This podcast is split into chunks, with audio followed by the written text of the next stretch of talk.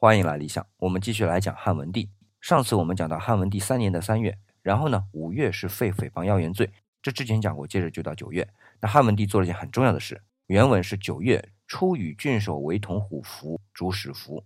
啊，别看《史记》和《汉书》就这么短短十三个字啊，里边的玄机可大了。先说同虎符，我们都知道啊，战国时的切符救赵的故事，这里边的符就是指的同虎符，是用铜铸一个小小的。一个手能握住的老虎，中间呢劈开，领兵的将领拿一半，军上拿另一半。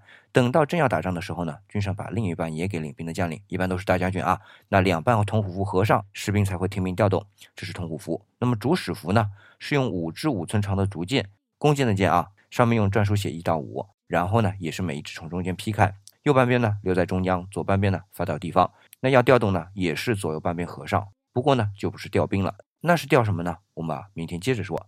今天回复“虎符”两个字啊，可以再多了解一些和虎符相关的知识。